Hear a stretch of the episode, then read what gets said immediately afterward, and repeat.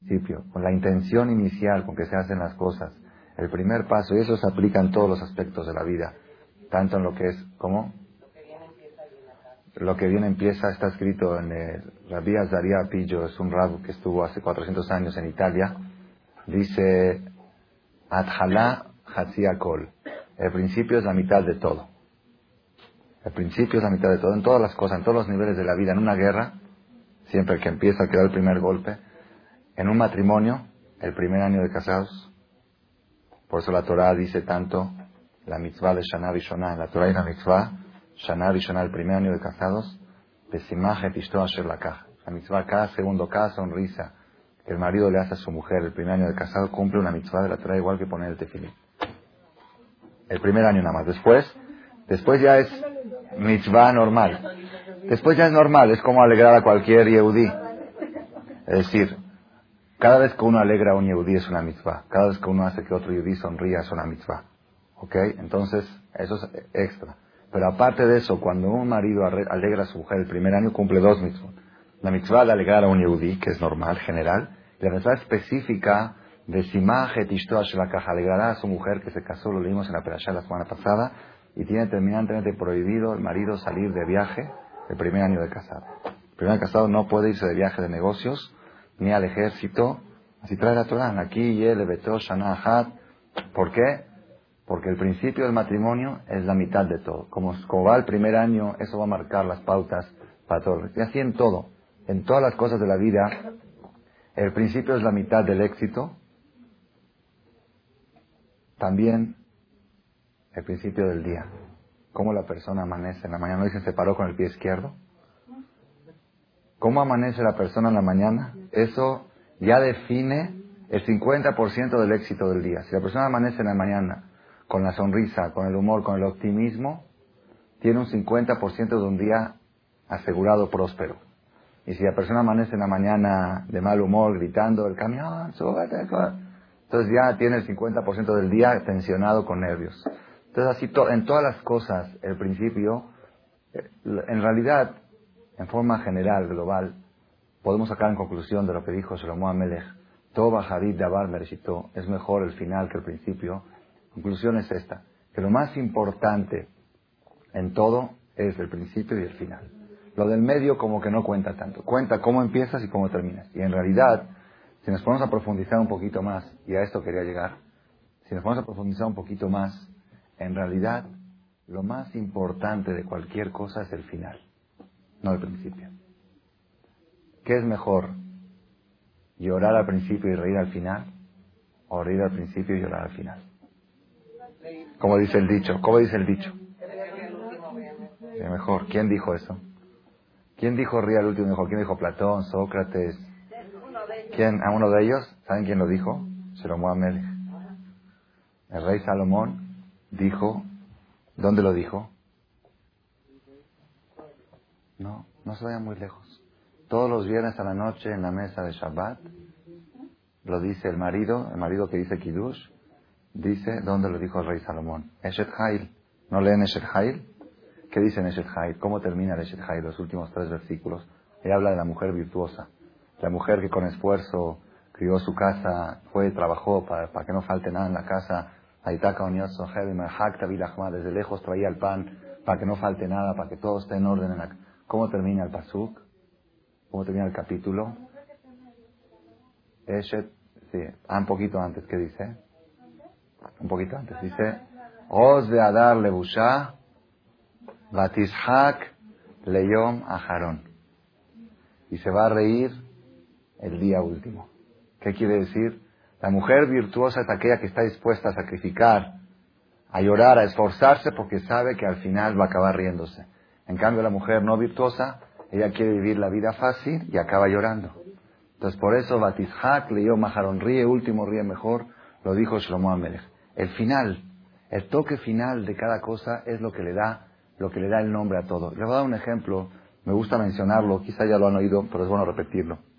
Si una persona de Mashal, por ejemplo, asiste a un banquete, un banquete, una boda, esa boda, estaba todo muy bien, la boda, el banquete, pero de repente a las 2 de la mañana había gente emborrachada, empezaron a ver lo aleno groserías, em, llegaron a golpes, se fue la luz, empezó, hubo sangre, hubo esto, hubo lo otro. Barminan, dramático. Al otro día alguien le preguntó, oye, ¿estuviste en el banquete de ayer? Sí, ¿cómo estuvo? No, no, no, ni me preguntes, ni me preguntes. No quiero recordarlo, es un banquete para olvidar. Bueno, pero desde las ocho de la noche hubo jupá, hubo fiesta, bailaron bonitos. No, pues ya ese banquete lo quiero borrar de mi mente. ¿Verdad o no? Ah, pero como si hubo cuatro, cinco, seis horas buenas. No, no, no, pero la impresión que me dejó ese banquete no lo quiero recordar toda mi vida. ¿Qué pasa al revés? Una persona que llega a un banquete, llega, apenas llegó se fue la luz. La comida quemada. Esto salado. La orquesta falla. Todo, todo, no sale, nada sale bien. Todo mal, ¿ok?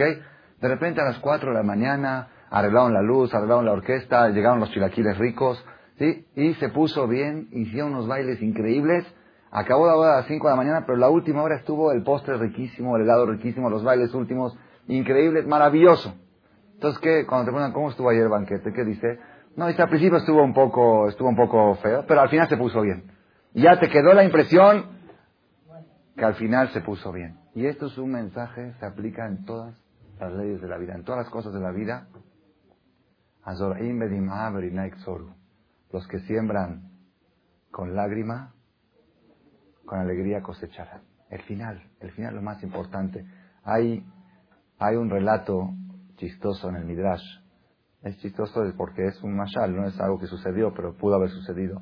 Dice que había dos changos, dos changos, que se les antojó, vieron en, en una residencia que había un árbol de nueces. Comen nueces ellos, ¿no? Creo. Se les antojó ¿ah? cacahuates o nueces, algo, algo que les gusta, vieron que había un árbol, entonces querían meterse al, querían meterse al este, pero estaba muy bien cerrado, muy bien bardeado, no, tenían forma de entrar, estaba techado, bardeado bien. Entonces, ¿qué, ¿qué pasó? Trataron de meterse por las rejas. Hay rejas así, trataron de meterse, pero no cabían, estaban gordos, no cabían. Entonces, ¿qué hicieron? Ayunaron uno, o dos días para meterse adentro. Ok, después que ya flacaron un poquito, se apretaron y se metieron. Ok, entonces uno de ellos empezó apenas se metió y dijo, después de dos días de ayuno, ahora a comer duro, a desahogarme, comía y comía y comía. El otro que hacía, aventaba nueces para afuera. Agarraba y aventaba para afuera. Y el otro decía, está loco, está Mishnun, tiene dos días sin comer y en vez de comer avienta para afuera. Y no comía, nada más aventaba. Está, loco, que coma. Y se burlaba. Este que estaba comiendo, se burlaba del otro que estaba tirando para allá. Este se, se volvió loco, hay que llevarlo al manicomio. ¿Qué pasó? Después de tres, cuatro horas de ya de comer bien como debe de ser, el chango este que comió bien, se quiere salir, ya viene el guardián, viene el capitán, eh, puede venir el de la guerra, lo van a matar, lo van a casar, se quiere salir, se mete, oh, oh, oh, no pasa, no sale. El otro flaquito, rico, sale, está comiendo sus nueces afuera y burlándose del otro que lo cacharon adentro. Ríe último, dice, mira, ríe mejor. Hay veces la gente se burla del que es religioso, jazito, no puede entrar a un restaurante aref, no puede comer, no puede esto, no puede el otro. El religioso está echando las nueces para afuera y el otro se la está comiendo aquí. Y después llega una situación que ríe último, ríe mejor. El final, lo más importante es el final. El final es lo que da, lo que da el sabor de todo. ¿Por qué menciono esto? Nosotros nos encontramos ahora en Jodesh Elul, el mes de Elul. Aparentemente todos entienden que Jodesh Elul es el mes que nos preparamos para Rosh Hashanah.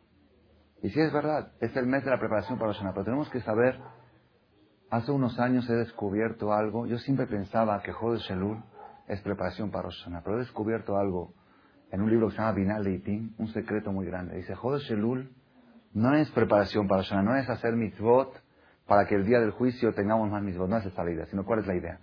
Cuando traigan nuestro expediente el día de Rosh Hashanah y digan cómo estuvo el año 5756. ¿Productivo o improductivo? ¿Positivo o negativo? ¿Bueno o malo? ¿Cómo estuvo ese año? Entonces van a decir, es que era verdad, Heshvan, Zift. Kislev, diciembre, Barminan, mejor bórralo del este. Enero, más o menos. Febrero, luego semana Shehuaranta, otra vez. Y así Agosto ni menciones, julio, así, ¿ok? Barminan, Barminan. Pues sabes qué, pero el año acabó bien. Las últimas tres, cuatro semanas del año se, puso, se pusieron buenas. Se vino a rezar, fue a tomar clases de Torah, se cuidó de no ofender, se cuidó de no agredir, se portó bien, trató de acercarse a Dios. Entonces, ¿qué pasó? La imagen que sube ante Dios en el expediente del año 5756 es la imagen de las últimas semanas del año.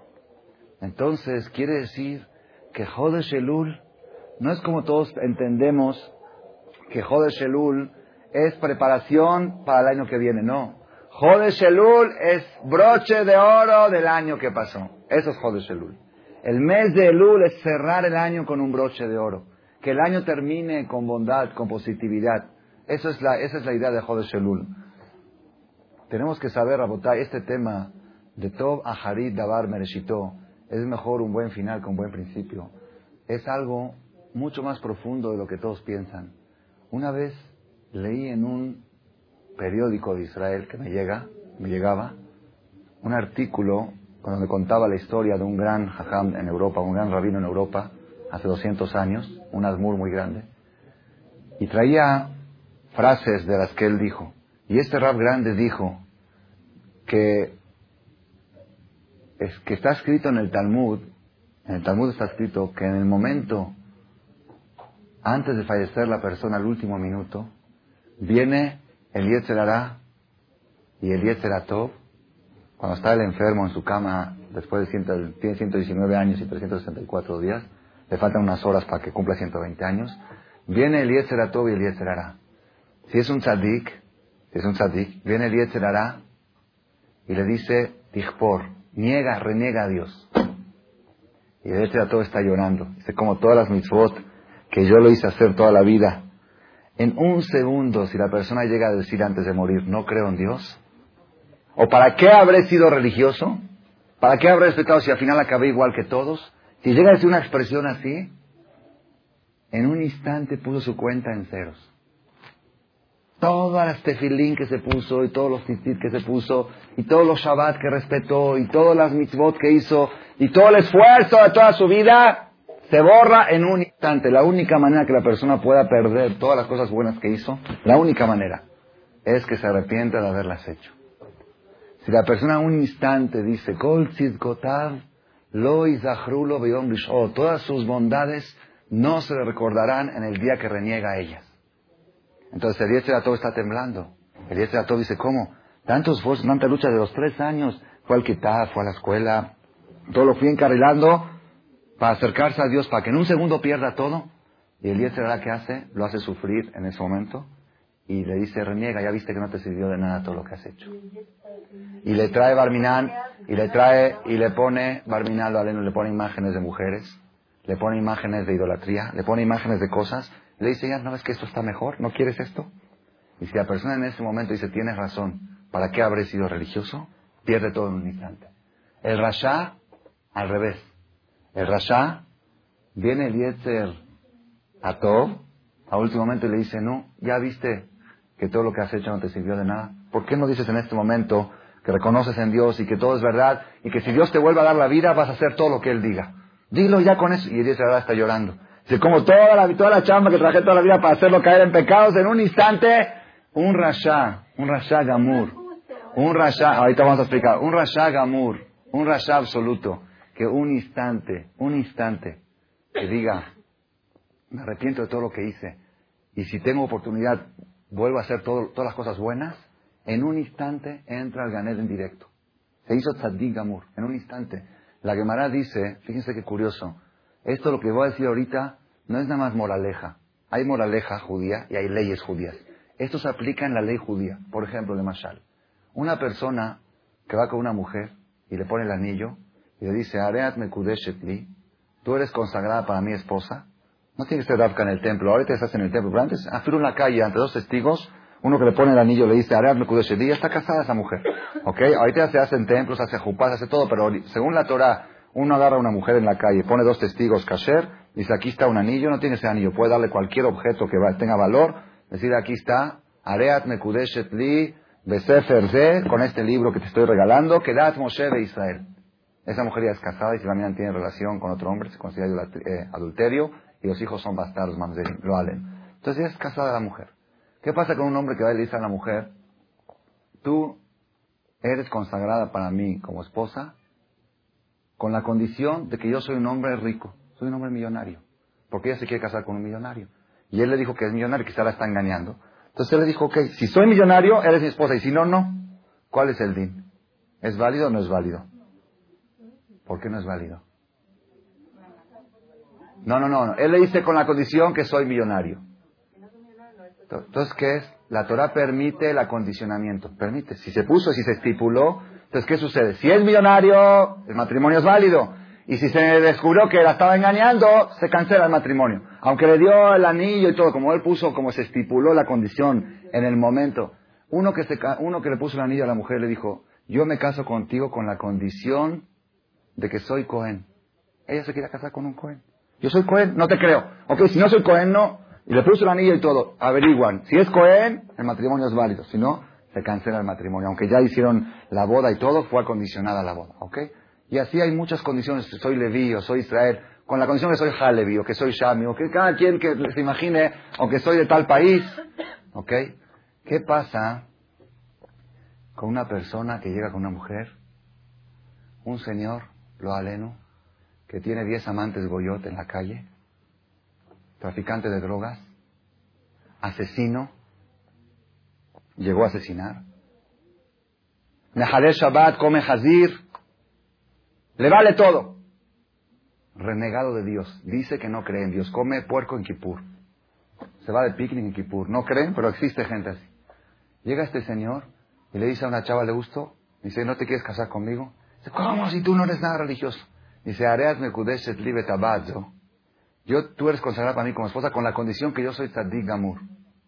Si soy Tadik, eres mi esposa. Si no, no. Dice, y todos saben que es Rasha. Dice la Gemara, le tiene que dar el divorcio. Se considera casada. ¿Por qué? Quizá en el instante que se lo dio, en ese momento se arrepintió de todo lo malo que hizo y de veras hizo Tadik Gamur.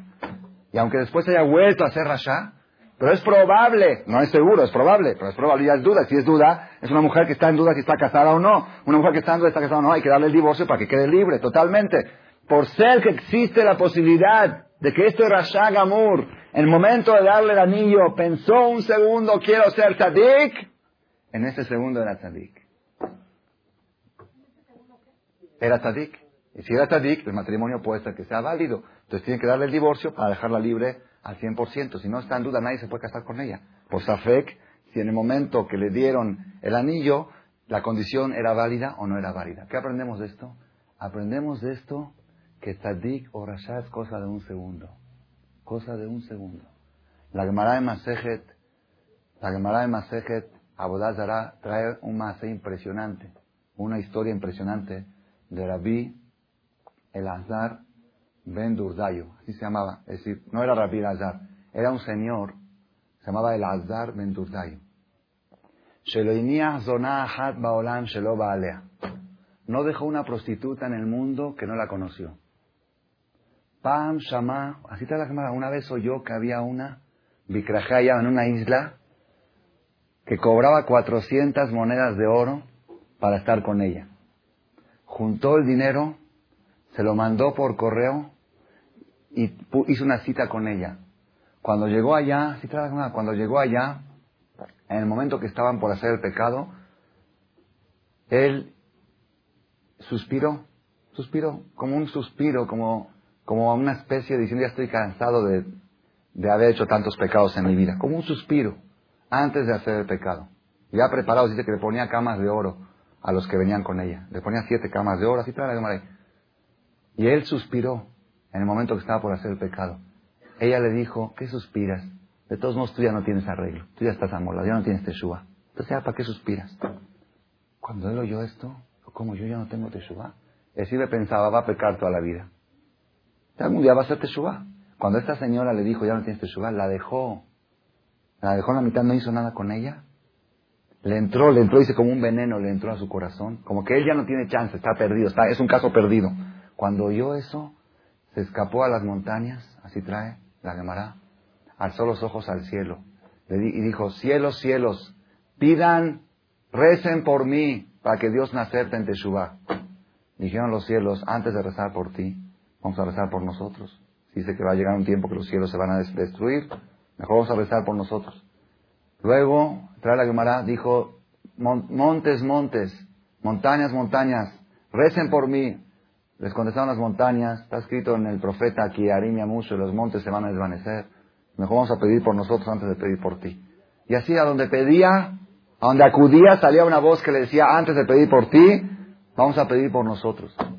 Hasta que al final dijo, en alabar talui, el avi, nadie me puede ayudar más que yo mismo. Puso Iniah Roshov puso su cabeza entre sus dos rodillas y se puso a llorar y a llorar y a llorar y a llorar de arrepentimiento hasta que se le salió su alma de tanto llorar. perdió, perdió la vida. Se murió de tanto llorar.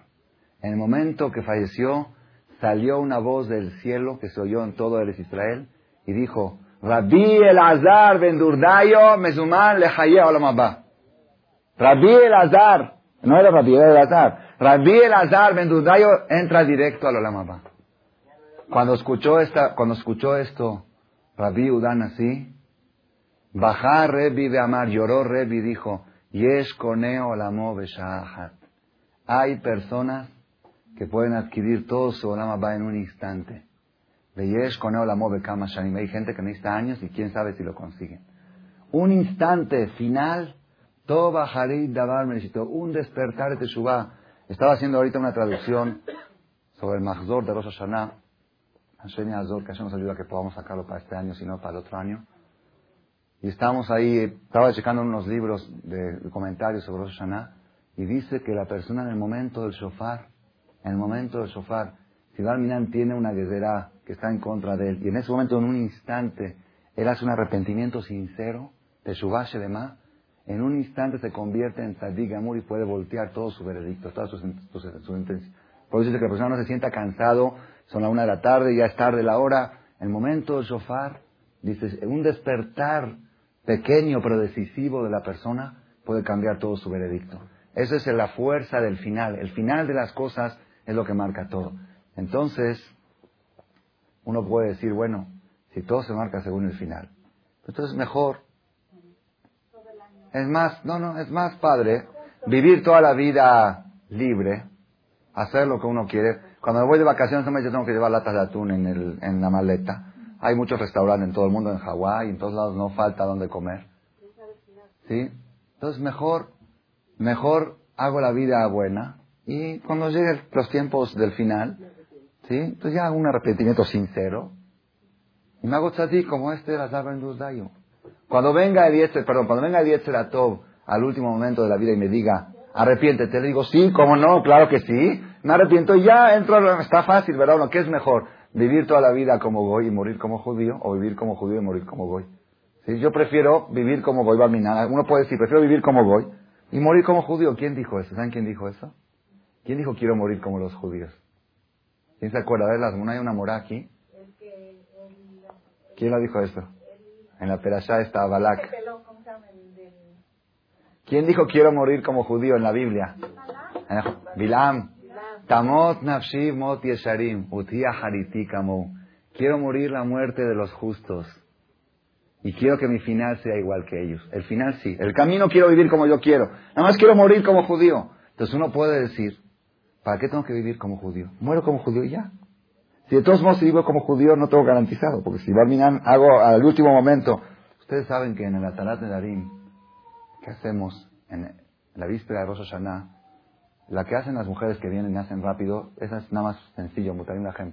Pero el que hacen en el Kenis en la mañana después del Selijot, es un texto impresionante. El que decimos los Halevis, tiene un texto más impresionante. Ahí hacemos una declaratoria ante el tribunal, ante los Hajamim que si el Yetzer hará en el último instante de nuestra vida nos llega a incitar a que reneguemos a Dios, todo lo que digamos es nulo. Nosotros declaramos ante ustedes, ustedes son testigos, declaramos que queremos en un solo Dios, Hashem Echad, Ushmo Echad, y no renegamos en nada. Todo lo que Dios dice es verdad, todo lo que la Torah dice es verdad. Hu Emet, Moshe Emet, Torah Emet.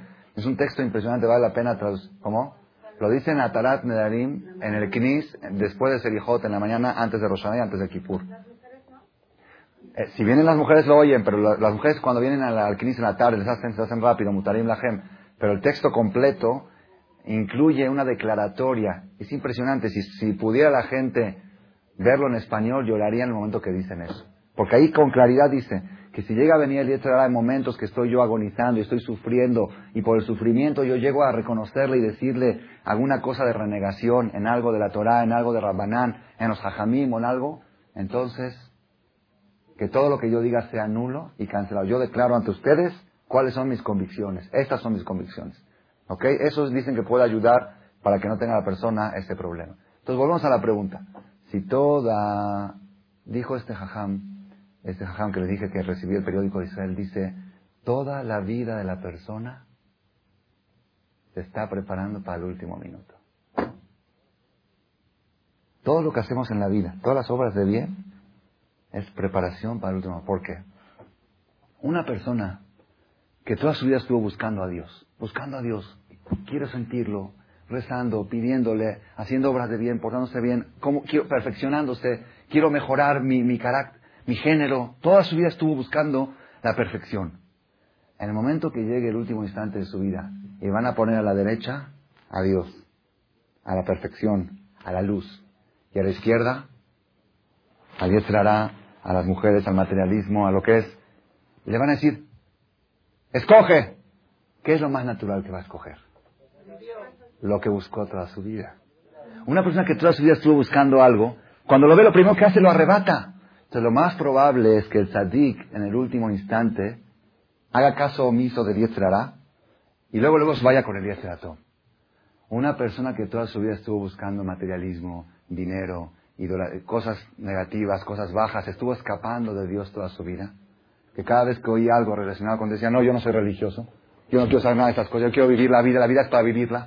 Entonces cuando al último momento le traen una oportunidad de vivir la vida, le dicen, aquí tienes una mujer o tienes algo, le dicen, o tienes para ir al CNIS a rezar. No, no, yo con esos sangrones no voy, voy acá. Lo más probable, están oyendo la botay, la persona no puede decir, yo voy a ser malo toda la vida y al último voy a hacer teshuva. ¿Por qué? Por dos motivos. Un motivo, ¿quién sabe cuándo es el último? ¿Quién puede, alguien tiene garantizado 24 horas de vida? Cada mañana nos paramos y agradecemos a Shem por, por tener un día más de vida. Entonces, primero que todo, nadie puede saber que es el último. Segundo, aunque sepas con seguridad que vas a vivir 120 años, si tú te acostumbras toda tu vida a hacer el mal, lo más probable es que en el último instante te dejes llevar por el mal. Y si toda tu vida buscas el bien, aunque caes en pecados, pero buscas el bien, lo más probable es que cuando te lo, te lo pongan al último momento digas, no quiero el mal, esto es lo que yo busqué toda mi vida. Entonces, por eso, ¿qué quiere decir? Quiere decir que todo lo que la persona hace toda su vida es prepararse para el último momento. Yo oí un relato impresionante, perdón, ahorita oigo las preguntas, un relato impresionante, impresionante, para que vean qué tan verdad es lo que estamos diciendo ahora, que no se puede confiar uno en el último minuto. Me contó, no me acuerdo si me lo contó en forma privada o lo contó en una clase, mi maestro, Rabbi Udá de Shechie, Rosh de Koliakov, contó que una vez él estaba en el hospital Adasa, en Jerusalén, estaba para visitar, no sé, un familiar de él que estaba enfermo, y de repente una persona salió corriendo, medio así desesperado, diciendo que hay un paciente que está, que está agonizando y que necesita un rabino para que, para que le rece, que le diga el Shema, que le diga algo antes de, antes de morir. Entonces salieron y vieron uno que estaba con barba y no puede entrar a decirle el Shema. Es muy importante, muy, muy importante para la Neshama que diga el Shema antes de morir. Entonces hay gente que le da miedo y dice, no, se va a asustar más. Es mejor que se asuste y, que diga el Shema a, lo contrario. De entró el Jajam al cuarto. Era un señor joven, joven, prácticamente 60 años, si una enfermedad tenía, estaba agonizando, y se ve que era muy, nada, nada de religión, muy alejado de todo lo que es Torah. Entonces el Rab, por lástima de su alma, dijo, si en un instante ahorita él dice algo suba entra al ganar en directo. Le puedo, le puedo salvar toda su vida, se la puedo salvar en un instante. Entonces le dijo el Jajam, mi vida, ya Roji. Se lo dijo así bonito, en un poco en árabe le habló, porque se ve que era de origen árabe. Le dijo, ¿por qué? No sé si era no me acuerdo exactamente los detalles, pero le habló muy bonito, con mucha ternura. Dijo, ¿por qué no aprovechas en estos momentos de hacerte shubá, de arrepentirte de todo lo malo que has hecho en tu vida y prometerle a Dios que si te da vida, vas a llevar la vida según como Él la quiere?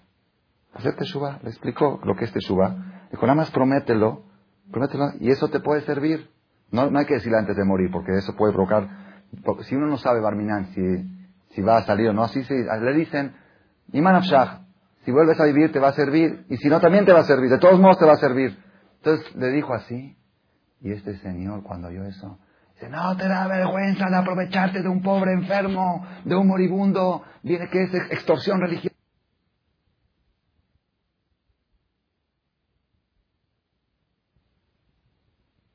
Ese es el ejemplo que yo tomo siempre, que aquel no puede decir, voy a portarme mal toda la vida y al último momento voy a hacer teshuva. ¿Por qué? El que toda su vida estuvo diciendo groserías, lo más probable es que al último momento, cuando alguien trate de decirle que haga algo bueno, que le eche Balminán también y que acabe su vida con una grosería lo aleno.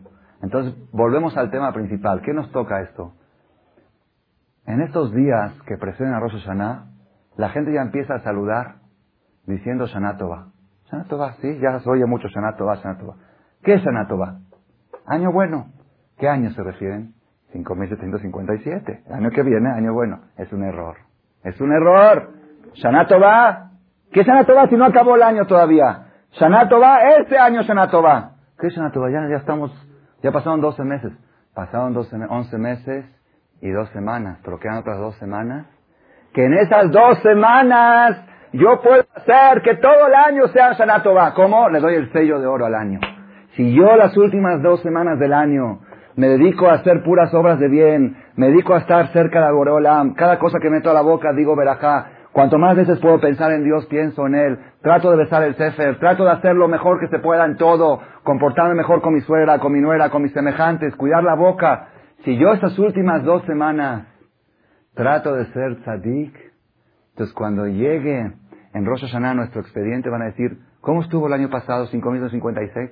Empezó un poco en el medio, un poco, pero Baruch Hashem terminó bien, broche de oro.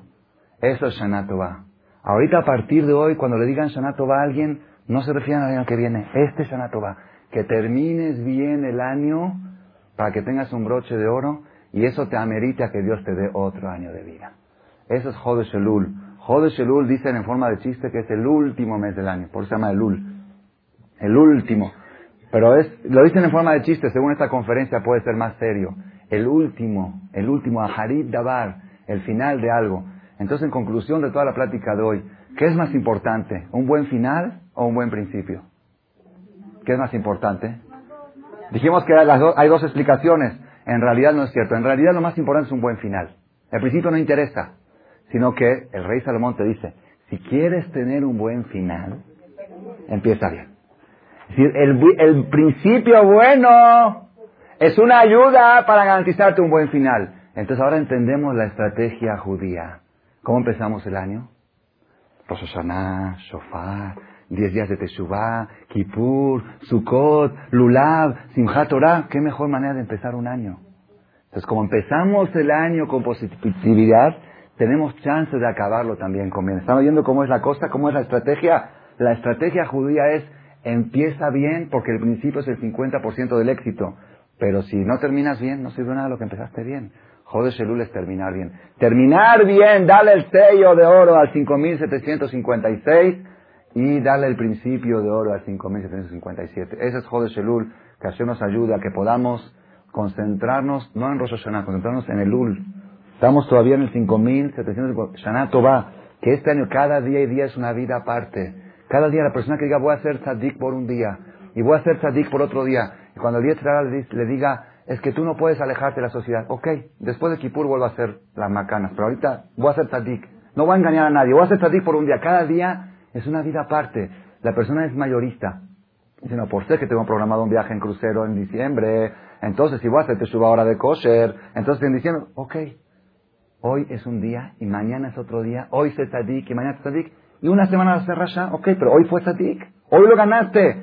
Eso es el secreto de Jode Shelul. No hay que hacer cuentas ni del pasado ni del futuro. 15 días que quedan, 18 días que quedan hasta Rosh Hashanah, hay que aprovecharlos al máximo y ir a que tengamos el dejud de cerrar el año con oro, que tengan todos que tirar a Hatimat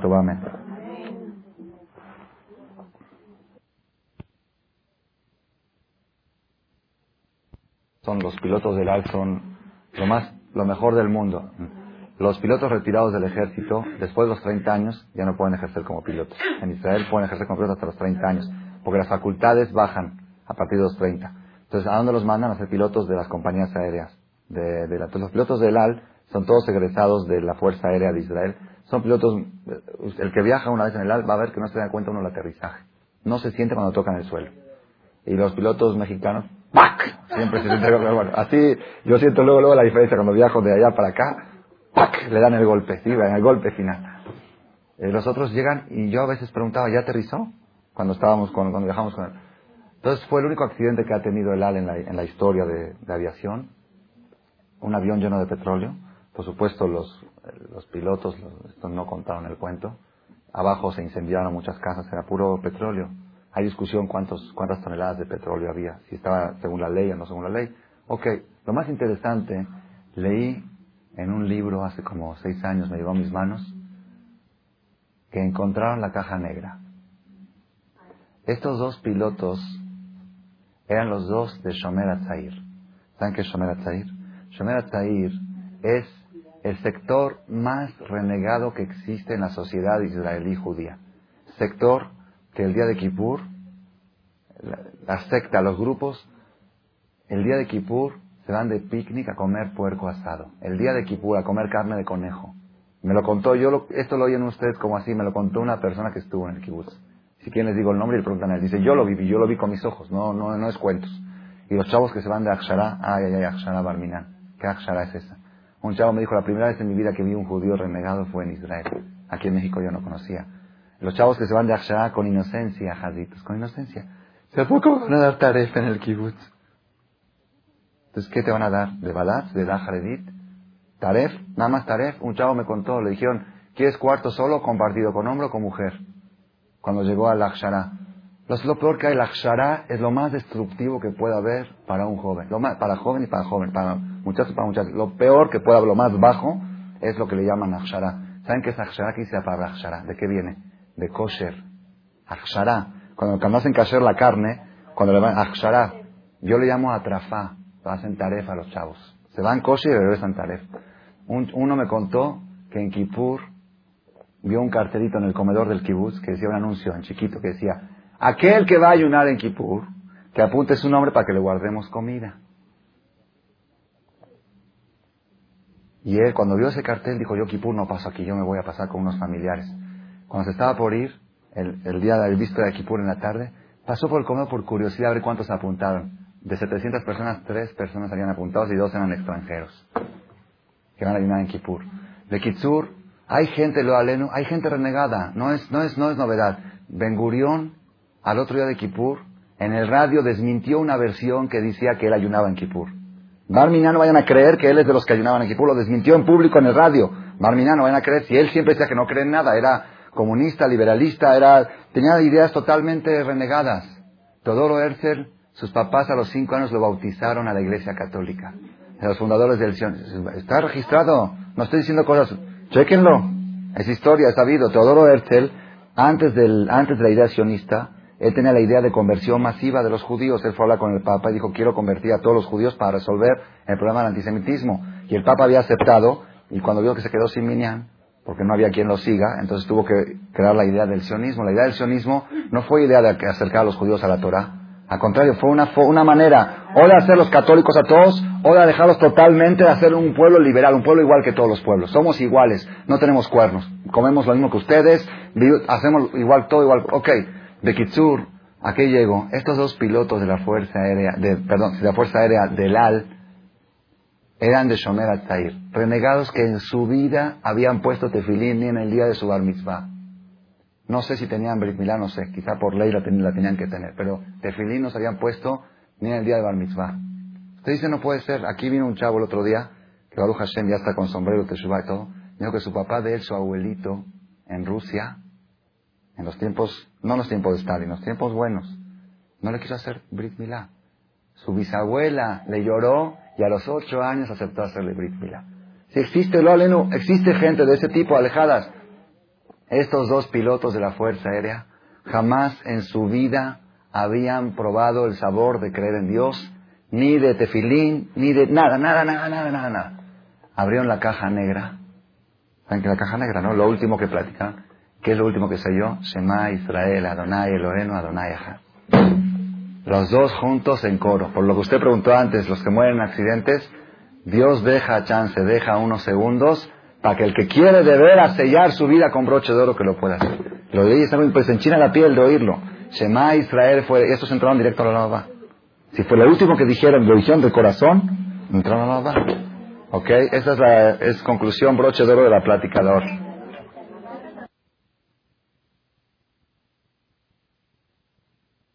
Gracias por su atención a este shiur del Rav Malech.